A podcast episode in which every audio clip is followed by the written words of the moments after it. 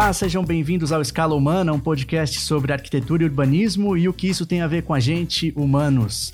Eu sou o Luiz Fugita e comigo sempre aqui no podcast o Thiago Franco. Tudo bem aí, Thiago? E aí, Fugita, tudo bem? Como vai? Tudo certo.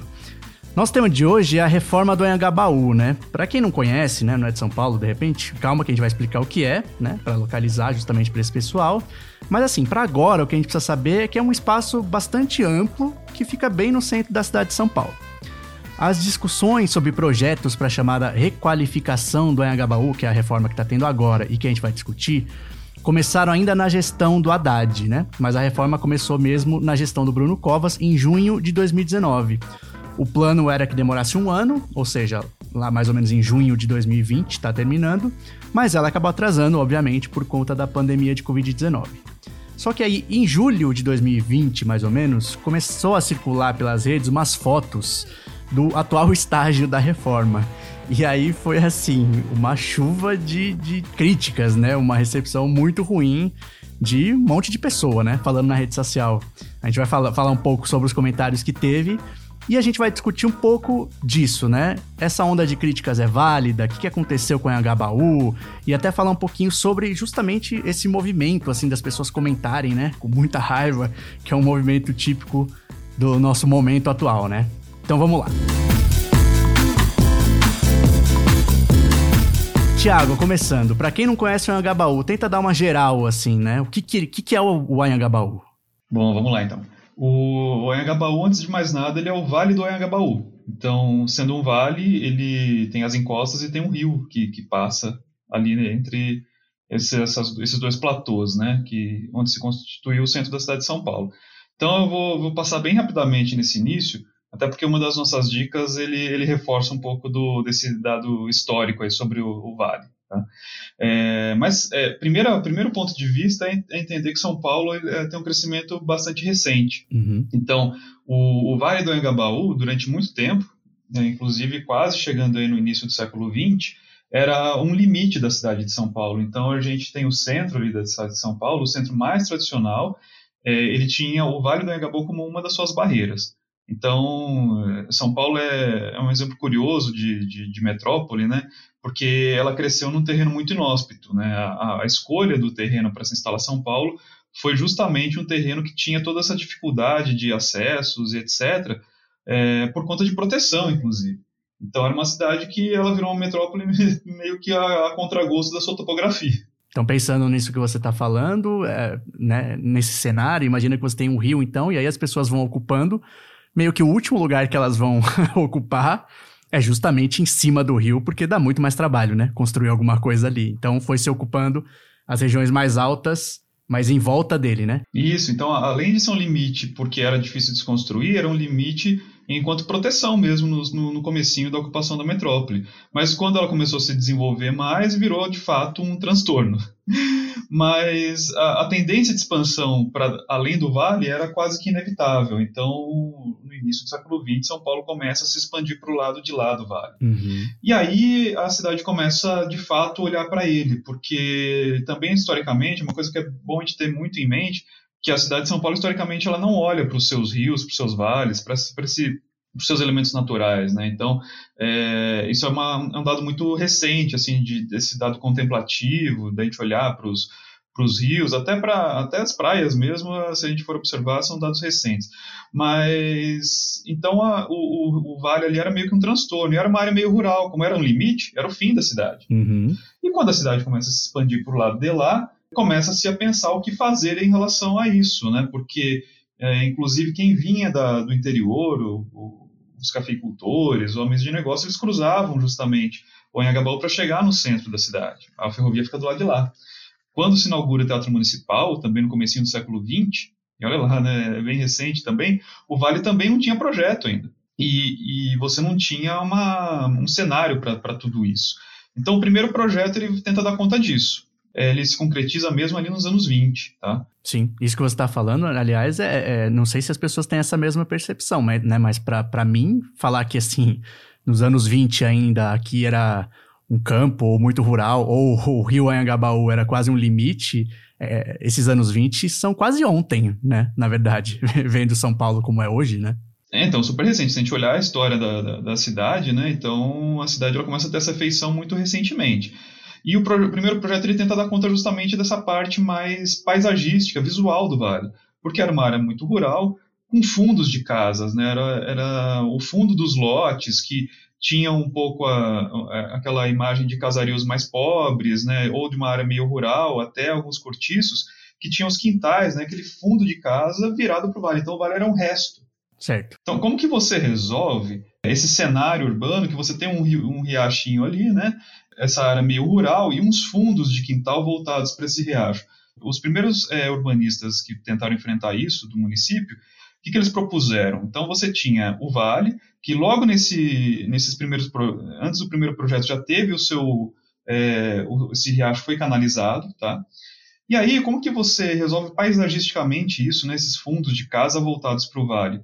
A primeira proposta era a seguinte: pegar todo esse quarteirão, por exemplo, na Líbero Badaró, que é uma avenida paralela ao vale, demolir todo esse quarteirão. E daí quando você demole o quarteirão que faz divisa com o vale, você elimina esses fundos. Uhum. Naturalmente, né, você deixa a fachada da Libero Badaró, por exemplo, olhando para o vale. Olha que bacana. Quase como um Central Park, né? No Central Park a gente tem ali os edifícios todos olhando para o parque. O Engabaú, a gente tinha o fundo da casa olhando para o fundo de casebres, né, olhando para o vale. Ou seja, não olhavam para o vale. Então a primeira tentativa era justamente isso, recuperar a fachada do prédio olhando para o vale. Em vez de reformar esses casarios, né, que seria muito complicado, a ideia foi eliminar esse quarteirão que fazia fundo para o vale. Então, para a gente localizar aqui para as pessoas acompanharem, né? Vamos tentar imaginar. É, tem a ferrovia, que né, dava, é, chegava, a pessoa chegava numa cidade num crescimento muito acelerado, como São Paulo. Então, chegava na ferrovia, tinha que atravessar um campo, aí tem um rio, tem que atravessar esse rio. Depois que atravessou o rio, você tem fundos de casebres, né? E aí você tem que passar por essas, esses casebres para daí sim você chegar na cidade que era né, uma cidade que se almejava pujante, né? É isso?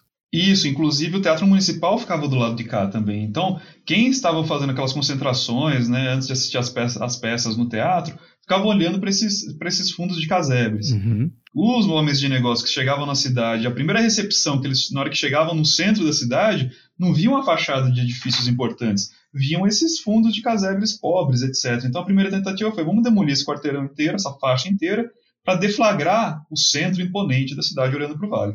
Só que isso esbarrou em interesses é, imobiliários, né? figuras importantes da cidade eram donas de terrenos ali. Então, esse primeiro, o primeiro projeto paisagístico é muito bonito, tá? A gente vai postar imagens, inclusive, mas ele dá conta disso. Como que ele dá conta? Vem um francês, o Bouvard, e ele, de maneira conciliadora, ele faz um, um meio a meio ali, né? Então, eliminam-se algumas edificações desses quarteirões, mas se inauguram dois grandes palacetes que ocupam justamente esses quarteirões demolidos. Então, esses palacetes eles ficam meio que dentro do, do parque. Então, o primeiro projeto para o Anhangabaú é um parque que dá conta de resolver essa questão paisagística. Né? Deixar essa, essa entrada da cidade, que é como se fosse uma sala de visitas né, da cidade, um cartão postal da cidade, muito bonita, né? uma fachada para a cidade, é um parque muito interessante, só que é, a gente é, continua com um problema que perdura até esse projeto agora recente. A cidade acontecia, a vitalidade da cidade acontecia nos platôs, e o parque ele tinha essa sua função mais paisagística mesmo. Então é um parque que não se interligava definitivamente com a cidade. Meio que as pessoas precisavam ir até ele para aproveitar, não é uma coisa que está ali na cidade, né? Meio que vivendo ali. É, elas meio que tinham que descer e não tinha nenhum prédio, é, apesar do palacete ter uma fachada para o parque, o acesso né, desses edifícios ainda estava voltado para outra cota, para a cota mais alta. Então, quem cruzava o centro da cidade de um lado para o outro, cruzava mais pelos viadutos e não exatamente pelo parque. Então, você tinha que ir ao parque, né? O parque ele não se confundia com a cidade. Tiago, então só para a gente né, não, não se perder no tempo, essa parte que você está falando é ali pelos anos 20, né? É, eu não tenho nenhuma memória, não sei nem se tem, né, um, um registro de. Deve, imagino que tenha, né? Depois a gente coloca para o pessoal no nosso Instagram. Mas eu não tenho, assim, uma imagem na cabeça do, de como era esse parque, né? O que eu lembro de ser diferente do que é atual, e mesmo da reforma atual ou do que era um pouco antes, é que embaixo do viaduto passava a avenida, né? Com carros antigos, assim. A gente, até no entorno já tinha vários prédios que hoje existem ainda, né? E são marco da cidade. Mas o que eu lembro é ter a avenida embaixo, né? E muito antigo já isso. então, que, que aconteceu, né? Quanto tempo foi desse, de existir esse parque para ter essa, mais essa imagem que eu tenho na cabeça, que é de avenida? Então, é, as avenidas elas foram implementadas com a justificativa de que a cidade estava crescendo demais e para reordenar o tráfego, né? Mas aí a gente tem uma mudança de chavinha, que é uma mudança de, de modelo urbanístico mesmo, né? Porque até a implementação desse parque, é, São Paulo ainda se esmerava, se, se, espelhava um pouco nos modelos europeus, né? Tanto é que o Bouvard né, veio é, de Paris, etc., para fazer essa intervenção. Já nos anos 40, a gente já estava olhando para o modelo norte-americano, né, das grandes avenidas, das vias expressas e tudo mais. E aí eles colocam, né, é, eliminam de fato todo o parque, então é, é, realmente uma memória muito distante. Né? Nos anos 40 já a gente já não tinha mais nenhum resquício desse parque. E, e o problema da Avenida Expressa é isso, né? A Avenida Expressa ela não se conecta com os edifícios vizinhos. Você não, você está passando ali numa Avenida Expressa, você não, não para, né? No, no, numa padaria, você não para numa farmácia, você não para no comércio vizinho ali, você está utilizando essa avenida simplesmente de ponto A para ponto B, né? E esse miolo aí, que justamente era o vale, ele vira um espaço de passagem. E aí começa um processo de degradação. E aí, o que, que aconteceu que teve mais uma intervenção? a gente estava de novo, né? Quem, Europa, Estados Unidos, aí a gente foi seguir alguém, ah, agora a moda é outra, vamos fazer outra coisa. Exatamente. O que, aconteceu? É, é uma intervenção que coincidiu um pouco também com a abertura democrática, né? Eu acho que teve, teve uma, uma tem uma imagem que é muito chamativa do, do Vale do Agabaú, que é ainda assim com essas autopistas, mas a população de fato ocupando o vale, né? Aquele mar de gente justamente é, na campanha pelas diretas. E vamos cantar para finalizar a maior concentração da história do país, da América Latina. Parabéns, São Paulo.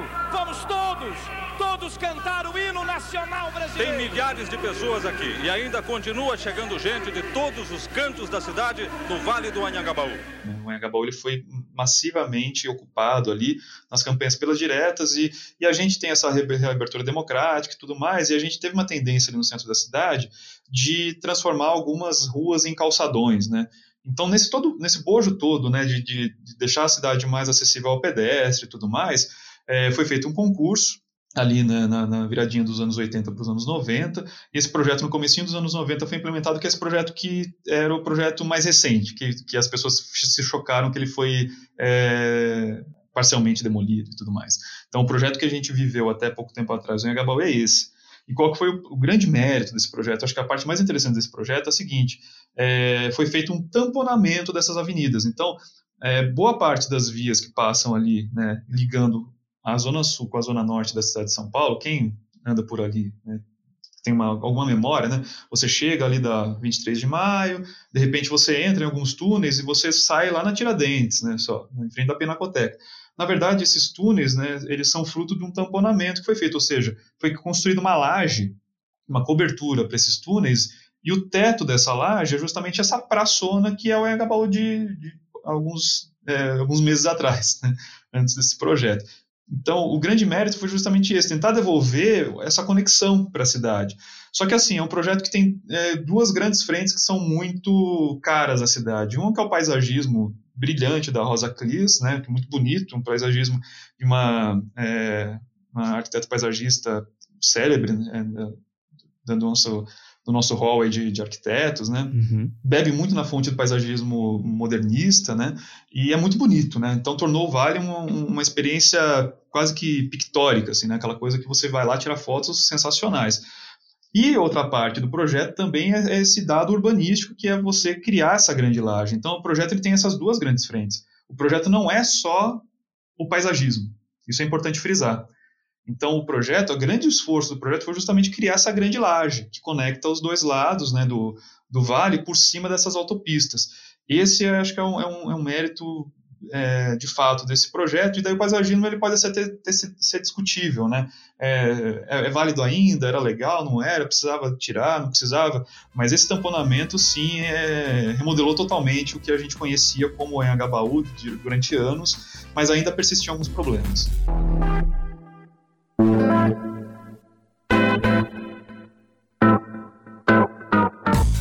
Pegando isso que você comentou, Tiago, é, parece muito interessante, né? Resolveu um problema é, sem criar outro, né? Fez uma laje, devolveu né, para os pedestres sem tirar a avenida, que seria uma coisa inviável, né? Mas então, você falou, né, também com alguns problemas, né? O que, que aconteceu que aí eu acho que é o que exigiu, né, essa nova reforma que a gente vive atualmente? Então, uma coisa que a gente pode observar ali, do, do, e a gente observou ao longo dos anos, então, apesar da gente ter feito essa laje meio que devolvido ao pedestre, uma área que foi suplantada pelas vias expressas e tudo mais, a gente não teve uma, uma ocupação por parte da, da população tão contundente, acho, quanto se esperava. Né? Então, aquela ocupação que a gente teve no, nas diretas e tudo mais, quando aquilo era uma avenida, ela não, não se repetiu muitas vezes tendo o Vale como um coração ali de, de, manifestações e tudo mais. Até se você puxar pela memória, a gente tem muito mais manifestação na Avenida Paulista, no Largo da Batata, em é. São Paulo, do que no próprio Vale. É, eu ainda eu morei em Pinheiros, muito perto do Largo da Batata, quando o Largo da Batata ainda não era essa, essa praça que é atualmente, né? Então eu meio que fui, fui, fui pegando toda a construção ali do Largo da Batata como ele, como ele é agora. E rapidamente ele se tornou, assim, né, um lugar, concentração para manifestação, virou o concurso, né? Imediatamente as pessoas já iam para lá, né? O Engabaú realmente, né? Eu não lembro. Teve o impeachment da, da Dilma que foi lá, mas é, não, não é muito frequente, né? É, então, Bacurau até tenta dar uma provocada nisso, né? Não sei se vocês se lembram, tem aquela cena de Bacurau que estão acontecendo é, aquelas julgamentos, hum. né? E execuções no Engabaú. né? Tem uma cena de Bacurau que retrata isso. Mas, de fato, os eventos que acontecem, aconteceram ao longo dos anos no Vale do Angabaú geralmente foram eventos provocados né, pela, pela prefeitura ou outras entidades organizando. Sim. É, a gente teve pouca ocupação das pessoas de forma orgânica, né, como acontece com muita ênfase na Paulista, nos domingos, inclusive, também, e nas manifestações, seja na Paulista ou principalmente no Largo da Batata, né, que, é, que é uma ocupação mais orgânica. E uma das pistas para que isso não ocorra no Vale do Anhangabaú é justamente a sua conformação, é, em, principalmente em relação aos edifícios lindeiros. Coisa que eu não sei bem se o projeto tinha essa, esse poder de, de alterar o projeto urbanístico né, anterior, mas é uma, um pouco da pretensão do atual. E é o seguinte: o que, que acontece ali no centro? A gente tem uma vitalidade muito grande de um lado e do outro do vale, mas as pessoas não precisam necessariamente passar pelo vale. Uhum. Né, elas podem cruzar uh, pelos viadutos. E os edifícios, o térreo dos edifícios ali que aterrizam no vale, eles não se, não se conectam com, com o solo, né, com a área pública.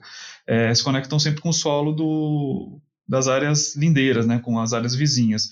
E, na verdade, então, permaneceu aquele problema que até se conecta com o início da história, né? Que é o, o vale fica sendo o, os fundos, né? No, no caso da antigamente de propriedades rurais ali, e agora é os fundos dos prédios que a gente tem ali naquela região, né? É, então, por isso que eu salientei bastante isso no começo, para a gente voltar nesse ponto e ter essa imagem bastante clara. É, é, é um projeto que, poxa, eu fre sempre frequentei muito o centro da cidade. É um projeto que eu sempre achei maravilhoso, eu sempre fui muito orgulhoso desse projeto. Eu passava ali pelo centro e falava, poxa, essa cidade que eu moro, né? Poxa, que bacana, vou tirar uma foto daqui. Sempre olhando do viaduto do chá, né, para o vale.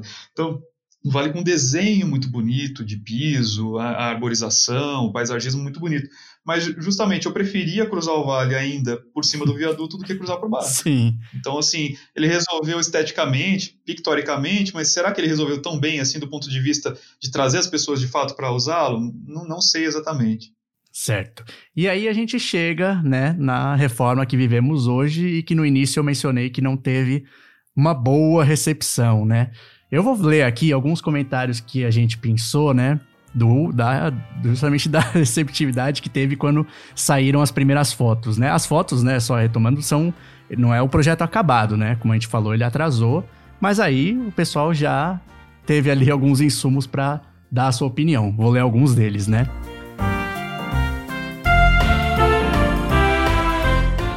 Poxa, acabaram com o Vale do Angabaú mais uma vez. Roubaram verde. Parece que tentaram fazer um Ayangabódromo. Era bonito, nem precisava mexer. Bora bater uma laje de 100 milhões. Aí sim, né? Porque virou um, como se fosse um calçadão e custou, né? Quase 100 milhões. A gente vai falar um pouco sobre isso agora. Horrível sem as árvores. Gastaram tanto dinheiro para fazer uma cagada dessa. Futuro piscinão do Anhangabaú. Quando chover, as águas escoam por onde nesse concreto todo? É, não foi muito bem recebido, Thiago. Agora a gente começa com a análise, né? Ficou ruim mesmo desse jeito, né?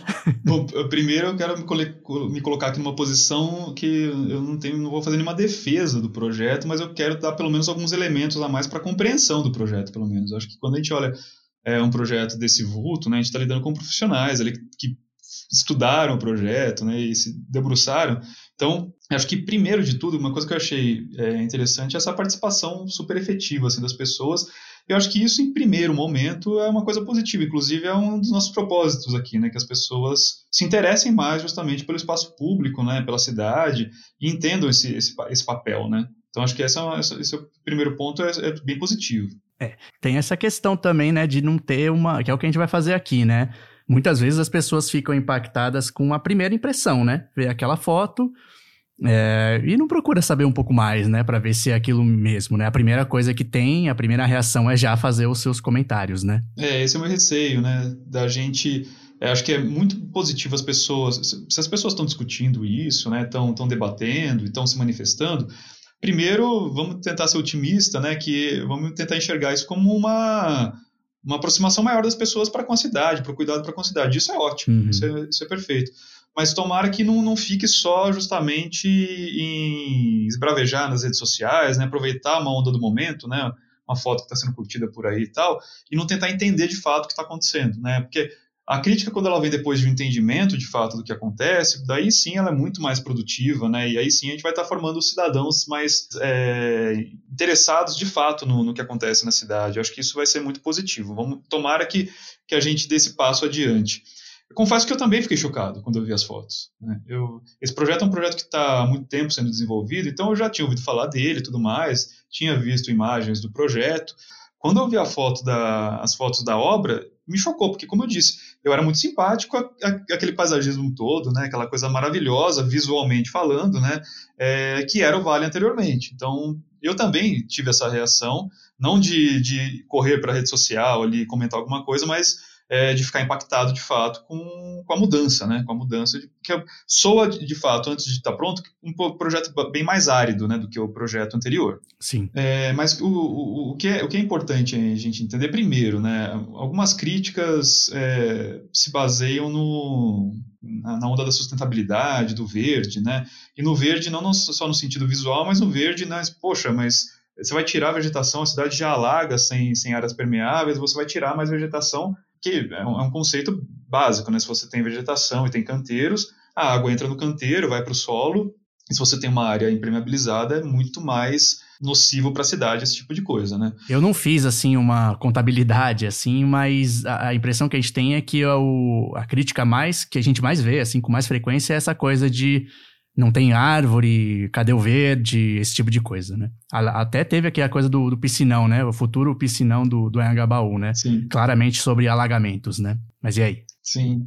Mas a gente tem que não pode perder de vista que o, o gramado que a gente tinha ali no, no Anhangabaú é um gramado que foi plantado em cima de uma laje.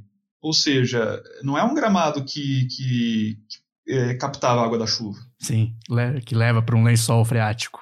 Exatamente, é um, é um, gramado estético, né? Então é um gramado sobre laje. Então, para dar aquele visual. Então, pode sim trazer um aspecto mais árido esse projeto. Eu, eu, espero, eu prefiro esperar ele estar tá pronto, tá? Mas o gramado ele não tinha uma, ele não tinha uma função de, de captar as águas da chuva, tá? Então, esse é o primeiro ponto. Tá. Então, a gente não teve perda aí nesse sentido, porque uh, já era uma laje que já era impermeabilizada, né? Então, não, a gente não tem essa questão. Em relação às árvores, a gente teve um remanejamento das árvores.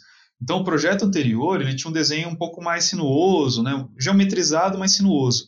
A intenção dos arquitetos, eu ouvi uma palestra deles justamente a respeito do, desse projeto, e eles tentaram reproduzir, eles falaram que eh, esse, esse, o Vale ele tem, a gente tinha uma oportunidade única de São Paulo de ter um, um panorama né, e ter um eixo visual é, contínuo e ininterrupto. Né? Poucas áreas aqui de São Paulo a gente tem essa, essa chance. Uhum. É, a Paulista é um eixo desse, e a Paulista ela foi, tem sido agraciada com, com muito carinho pela população aos domingos quando ela fecha. E, e, eles queriam então ter um eixo ininterrupto, ou seja, as árvores elas foram só realocadas, é, né? E na verdade o projeto atual, esse novo projeto, ele não só não tirou nenhuma árvore, como ele tem mais árvores do que o projeto antigo, tá? É, são dados, né? No, de novo, não estou aqui para fazer defesa do projeto, estou apresentando os dados que eles forneceram, né? Sim. né? Então, atualmente, né, esse novo projeto, é, ele vai apresentar mais árvores. O que, que acontece? As árvores, a maioria delas são jovens, né? Então, olhando, se a gente olhar o projeto nos anos 90, esse projeto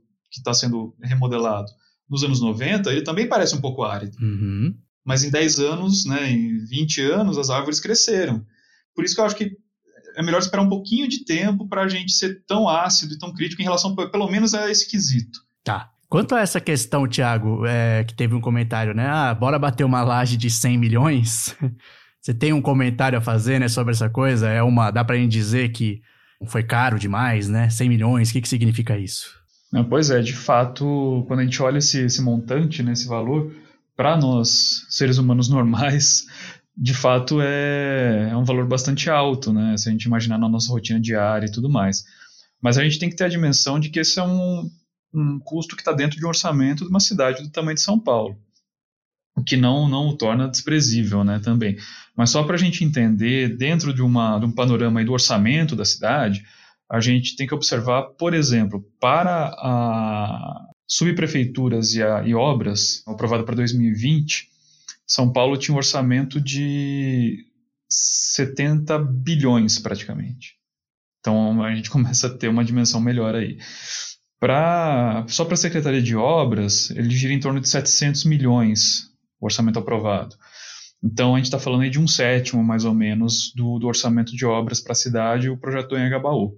Lembrando que esse orçamento que é destinado para obras e aprovado para obras, ele não pode ser remanejado para outra pasta. Então, não dá para a gente imaginar que, poxa, o que foi gasto para fazer o Anhangabaú poderia ser usado para educação, para saúde, etc. Não, esses orçamentos são pré-aprovados e cada um tem que cada, cada área da cidade tem que manejar dentro, desses, das, dentro das suas pastas e seus orçamentos.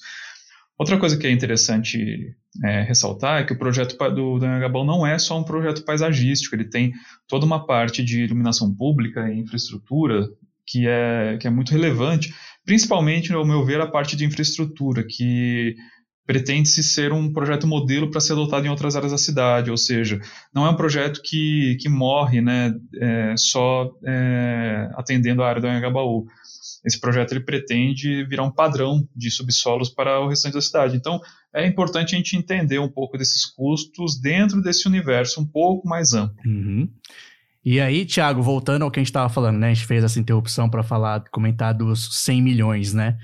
que mais você destacaria que a gente precisa observar antes de, né, só fazer a crítica do bater uma laje? É, então, é, o primeiro que esse projeto, ele teve consultoria de, de, de, um grande urbanista, né, que é o Yangel, um dinamarquês, que quando eu vi que era consultoria do Yangel e os outros arquitetos que estavam envolvidos, eu falei, poxa, mas não pode ser tão ruim assim esse projeto, né? Não, não pode ser tão leviano, né? E aí o Yangel justamente ele traz muito dos preceitos que a gente gostaria de apresentar aqui no, no podcast, que é justamente deixar essa cidade mais humana. E eu fui tentar entender, então, onde esse projeto tentava resgatar isso, né? Onde esse projeto conseguia ou tem a pretensão, pelo menos, de corrigir o que o projeto anterior não teve sucesso. E é justamente tentar ativar né, as bordas do vale. É, tem muito, é, como esse projeto ele tem aquele, aquele, é, o centro dele libera né, o desenho de forma muito contundente, parece que não tem nada acontecendo. Mas nas periferias do projeto, ao longo do, das fachadas dos edifícios, tem uma série de quiosques, bancos, mobiliários públicos, né, mobiliários urbanos, etc., justamente para tentar encorajar com que os, esses térreos de edifício que pousam, né, repousam sobre o vale, é, se ativem, né, e se eles não se ativarem, pelo menos a gente tem alguns quiosques que vão fazer isso de forma paliativa até, de fato, a cidade entender essa pujança que esse, o Anhangabaú pode ter. Então, acho que o, o, o grande ponto desse projeto é, é, justamente ele operar por essas margens, né?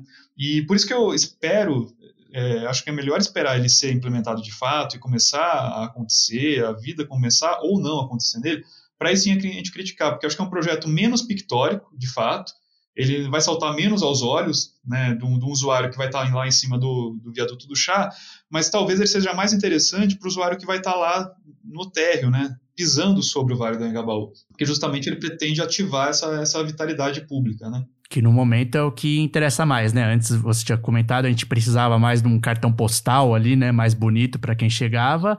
Agora a gente quer que as pessoas andem mais por lá, né? A ideia é um pouco mais essa, né?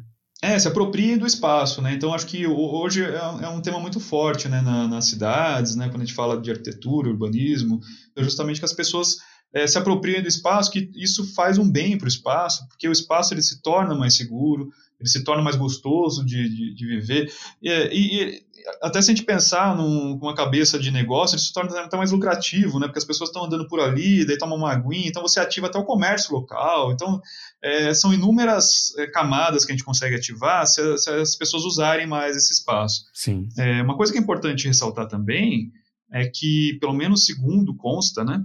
É, esse projeto ele teve uma, uma, primeira fase muito participativa, né? Ele teve consulta, né? A, a população e tudo mais. Eu não participei disso. Eu estou falando como é, um dado passado pela equipe de projeto e pela prefeitura, tá?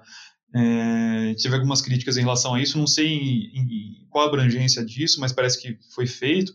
E tem um estudo, inclusive, dos percursos habituais das pessoas atualmente no Vale, e todos esses percursos foram mantidos. Então, é um projeto que ele parece um tanto sisudo, né, um pouco forte demais, né, e, e, que desconsidera o projeto anterior, mas em certa medida ele tenta observar um pouco algumas permanências, né, da, das populações ali.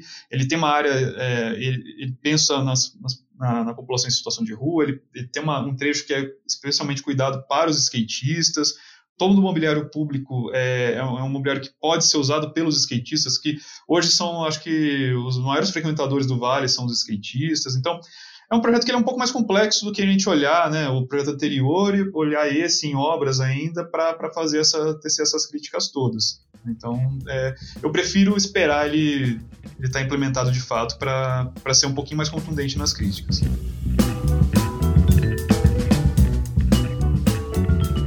Eu lembro de uma vez que eu fui. Eu tava indo em algum restaurante que era por ali, e eu não, nunca tinha ido nesse restaurante, então eu tava meio que procurando, né? E aí eu acho que tinha algum problema de numeração, sabe? Quando você chega na rua, mas não tem o número, aí já começa aquela né, dificuldade. E aí tive que ficar procurando, sabe, o lugar passando pelo vale, e foi muito ruim, assim, porque era mal iluminado, é, não tem uma, não tem nada assim, né? Não tem nenhuma vida mesmo. Não tinha nem para quem pergunta, tinha assim, né? Transeuntes, alguns, mas não tem um comercinho, sabe, para você perguntar, é aqui, é ali. E, e, tudo longe, né? Qualquer ponto que você conseguisse chegar ali parece ser alguma coisa. Aí você ia lá, ah, não é aqui. O outro, né? Outra coisinha iluminada que você via de onde você estava, que poderia ser o restaurante que a gente estava procurando, já era longe. Aí tinha que atravessar e também não era. Ou seja, não era, assim, realmente voltado para você circular por ali. Agora, a partir do que você falou, Thiago, essa dúvida, né? É, porque eu acho que o que chama mais atenção nessa lajona, vamos dizer assim, é meio que o, esse miolo, né? O centro ali da laje. E aí espera-se que essa, essa, esse estímulo a uma vivência pelas margens, ali pelas bordas, se prolongue e aí as pessoas passem também a ocupar esse centro, porque esse centro é uma coisa larga, né? O meio desse, desse pedação aí, né? Sim, e aí que é um projeto, que daí é um dado bastante contemporâneo do projeto, que é um projeto mutável. Hum. Então esse centro é todo equipado com aspersores de água, ou seja, é uma espécie de chafariz, mas não é aquele chafariz que a gente está acostumado a ver que fica dentro de uma fonte, ele vai ficar no, no, piso mesmo, onde as pessoas consigam caminhar, ou seja, a ideia é que as pessoas consigam interagir de fato com, com esses equipamentos, que é uma ideia um pouco mais contemporânea mesmo do, de, desse urbanismo mais ativo, né, das pessoas é, interagirem com, com, com, o espaço de maneira mais evidente. E Ou a ideia é que informar, a gente né? consiga modular a ocupação né? desse centro do vale ligando ou desligando esses aspersores. É, a gente tem visto nas redes sociais, inclusive, muitas piadas a respeito desses aspersores, etc e tal, mas o, a ideia que está por trás me soa interessante, porque como a gente tem essa, esse grande vazio, é, esse, esse vazio ele pode ser modulado. É, ora, todos os aspersores ligados, então a gente não tem a impressão de que aquele espaço está vazio. Agora, quando a gente tiver algum evento numa parte específica do vale ou nele todo, a gente pode desligar a parte dos aspersores e ceder esse espaço para ocupação por parte da população, ou desligar todos, inclusive, e ceder todo esse centro para uma ocupação, de novo, similar ao que acontece na Avenida Paulista, né, aquela ocupação aos domingos, naquele eixo linear. Então, os aspersores eles podem modular esse essa, essa ocupação. Inclusive, nos trechos que hoje já são percursos é, comuns, né, e tradicionais ali do vale, os aspersores não foram instalados. A gente vai até postar algumas imagens para vocês verem que dá para a gente editar isso, mas tem percursos que serão mantidos. Hum. Então, assim, é um piso meio que vivo, né, que ele vai é, ser remodelado, ele vai ter uma dinâmica é, ao sabor do, da utilização, ou seja, quando a gente tiver uma utilização fraca, para não parecer aquela, dar aquela sensação de que é muito ermo e tudo mais, a água toma conta do espaço. É, é um, é um recurso interessante assim para a gente conseguir ter uma chavinha, né, para modelar o espaço público ao sabor do, da utilização.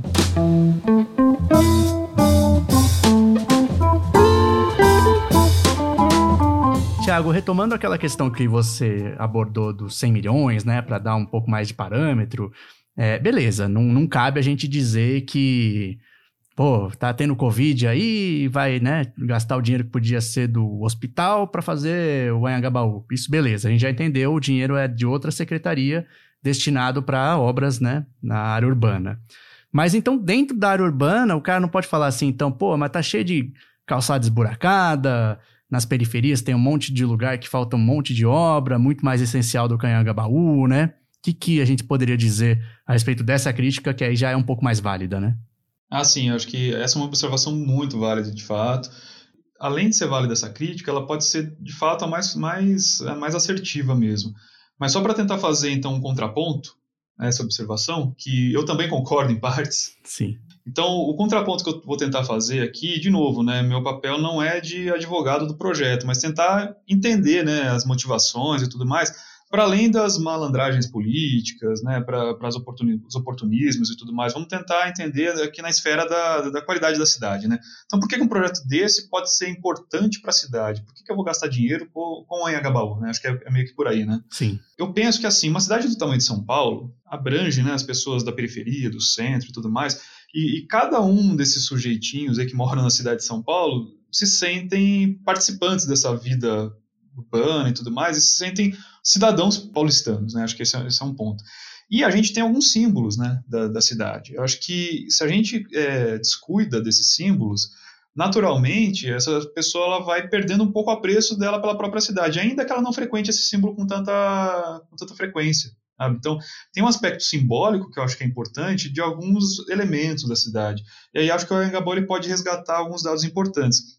Só para te dar um exemplo, o que é o MASP? Poxa, o MASP é, é um espaço público né, no térreo, ele é um museu, né, um espaço cultural. Por mais que ele seja um exemplo né, de uma avenida de negócios da cidade, que reuniu os bancos e tudo mais, é um exemplo muito bem escolhido, porque é um edifício cultural, ou seja, ele reflete uma, uma pujança cultural de uma cidade que pretende ser né, uma cidade é, importante no, numa esfera né, de, de, grandes cidades globais. Né? Hoje, qual é o grande cartão postal da cidade de São Paulo? Nossa, eu ainda diria.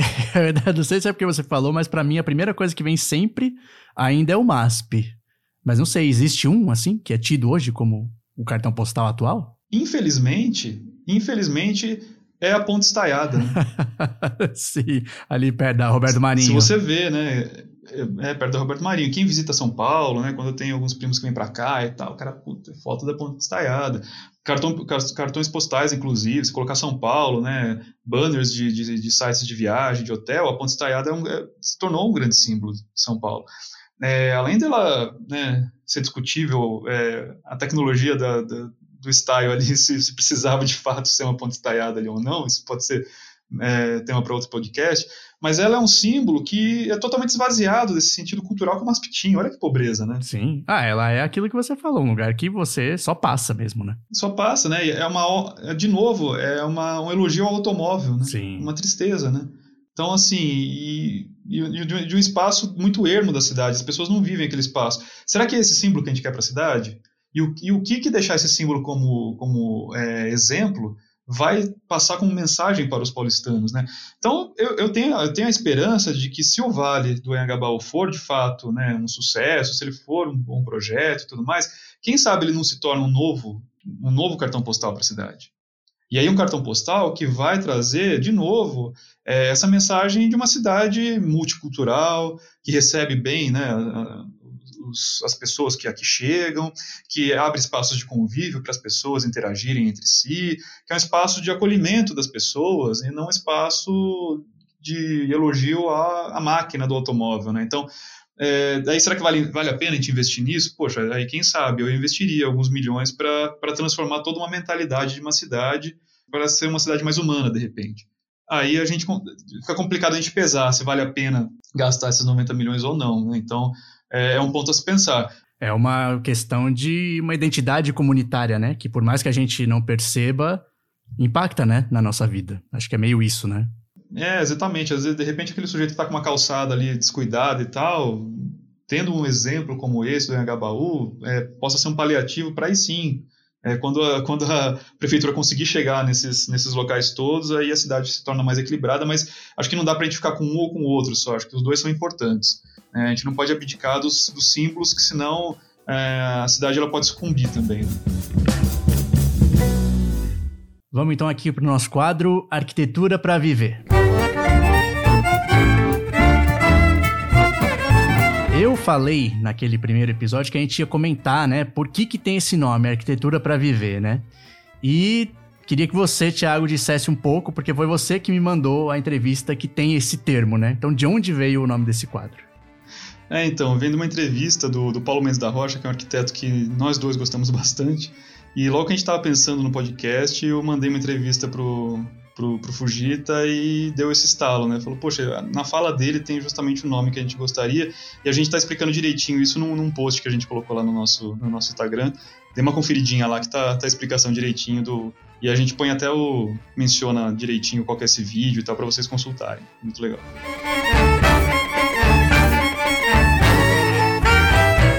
E aí, agora, no quadro em si, né? Quanto às indicações, o que, que você trouxe, Thiago?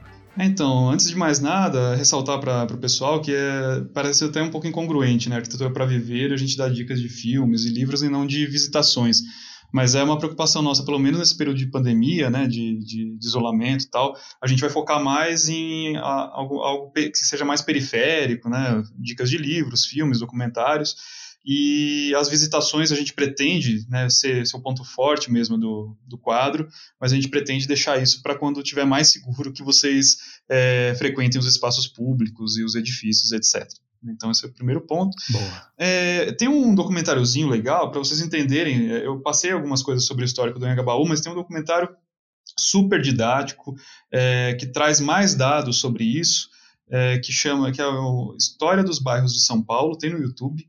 Então, chama Anhangabaú, Sala de Visitas de São Paulo, que é muito, muito didático, tem profissionais muito competentes ali, é, grandes professores é, meus ali, é, que explicam um pouco dessa, dessa história toda de uma maneira muito leve, muito tranquila. Então, acho que o pessoal vai gostar de, de assistir.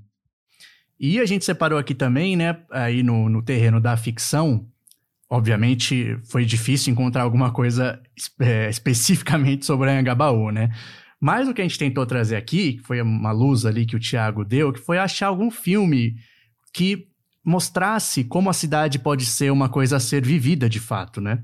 É, não tanto quanto Medianeiras, que foi aquela primeira edição, mas que, assim, de alguma forma os personagens vivam muito a cidade, né? Caminhem muito pela cidade, né? Então, um dos que a gente separou aqui é o Antes do Amanhecer, que é um filme de 95 do Richard Linklater, que é o mesmo diretor que fez o Escola do Rock, Waking Life, Boyhood. Mas nesse Antes do Amanhecer, que é uma trilogia, né? Depois teve outros dois. Eles é um, basicamente é um, um, um homem e uma mulher, né? Se conhecem num trem e aí tem ali um interesse romântico e tal. Ele, ele iria embora no dia seguinte e, em vez de se despedirem no trem, ele convida ela para sair em Viena, né? E aí eles começam a andar pela cidade. O filme inteiro, eles não tem uma casa, né? Nenhum tá na sua casa, não tem amigos próximos, então eles ficam só, né? O filme inteiro andando por Viena. E aí é interessante ver, porque eles passam realmente o filme inteiro e eles podem aproveitar um monte de coisas diferentes, né? Comece, no comecinho eles passam por uma ponte, visitam um cemitério que é aberto, é, chega um lugar lá que eles estão passando por um lugar entre duas casas, assim, tem um banco, aí eles sentam, eles estão conversando, vão num bar, uma hora deitam numa relva, né? Enfim, um monte de ambientes e tudo isso na cidade, né? Uma coisa pública, e é isso que a gente queria trazer, né? Você tem mais alguma sugestão aí, Thiago, das ficções? Então, acho que é, é, bem esse tipo de vivência que é bastante comum, sobretudo em cidades europeias, né? Mas também é comum em algumas outras cidades e a gente vê isso também muito retratado em algumas séries e filmes que retratam Manhattan, né? Nova York e tal. Então, ainda que a cidade inteira não seja assim, a gente tem um setor da cidade que é muito vívido, né? Do ponto de vista do, do pedestre. E os filmes do Woody Allen sempre trazem um pouco isso, né? É, além disso, também ele fala um pouco, ele tem aqueles dois filmes famosos, né, sobre cidades europeias, né, quando ele faz homenagem a Roma e depois a Paris, né, a Roma com Amor e Meia Noite em Paris, que traz um pouco disso e acho que boa parte dos filmes dele que se passam em Manhattan também tem um pouco dessa, dessa vivência. Então, é legal a gente começar a reparar essas nuances, né? O próprio Manhattan também, né? Bacana, Thiago. Então ficam aí essas indicações, né? É... Lembrando que tem sempre a ver com a questão arquitetura e urbanismo, né, dos filmes. Não necessariamente são filmes que todo mundo vai gostar por ser um filme, né, propriamente bom, depende muito de cada gosto, né. O, o Antes do Amanhecer é um filme bem de romance, assim, né, então, se não é o tipo que você gosta, é, tem que ver mais, se for ver, né, por essa indicação, é mais pelo olhar que a gente está falando aqui de aproveitar a cidade, né? Vamos aqui para os nossos recados finais. Agora a gente pode começar a ter isso, né? É, a gente tá com. Nesse momento que a gente está gravando, a gente tem quase 100 seguidores no Instagram, né? A gente tava com 98. Pessoal, nesse meio tempo a gente ultrapassou os 100 seguidores no Instagram, mas ainda assim, claro que a gente continua pedindo para quem puder, né, indicar para pessoas que possam gostar do nosso podcast. E muito obrigado por quem já está aí seguindo a gente, é um grande ânimo para a gente continuar. E a gente teve a primeira mensagem, né? Que a Joyce Simões mandou pra gente no Instagram mesmo. Ela falou assim: sensacional, em caixa alta e exclamação. que conteúdo fantástico e que repertório. Parabéns aos envolvidos. Ou seja, parabéns a nós, porque só nós é que somos envolvidos aqui. Só a gente, nós é, só, só a gente é que toca isso aqui mesmo, né? E aí, Thiago, queria que você falasse um pouco também, né? Com você que tá tocando mais no Instagram, né? Como é que você tá fazendo lá, os stories, o que, que você tá bolando, né? É isso, como, como falar sobre cidade e arquitetura, às, às, vezes a gente depende muito desse aspecto visual, a gente está alimentando, cada episódio a gente vai salvar ali um destaquezinho no, nos stories, é, com imagens que a gente acha que sejam relevantes. Aí, então quem estiver acompanhando o podcast pode acompanhar ali também algumas imagens, a gente não vai colocar tudo, né? não, não pretende fazer uma tradução né, do podcast em imagens, mas algumas relevantes a gente vai subir ali na, nos stories. E também uma coisa que a gente pensou, gente, apesar da gente, do nosso foco ser uma discussão mais ampla, né, com com todo tipo de ouvinte sobre arquitetura e urbanismo. Quem quiser se aprofundar um pouquinho mais, a gente vai poupar né, aqui o, as dicas no podcast, mas, mas nos stories a gente vai mencionar, especialmente sobre esse tema, a gente vai colocar algumas bibliografias, algumas indicações um pouco mais para quem quer ter uma leitura um pouco mais profunda, ou conhecer um pouco mais da história, é, de alguns autores que sejam importantes para o tema, mas isso fica para quem tem esse interesse a mais.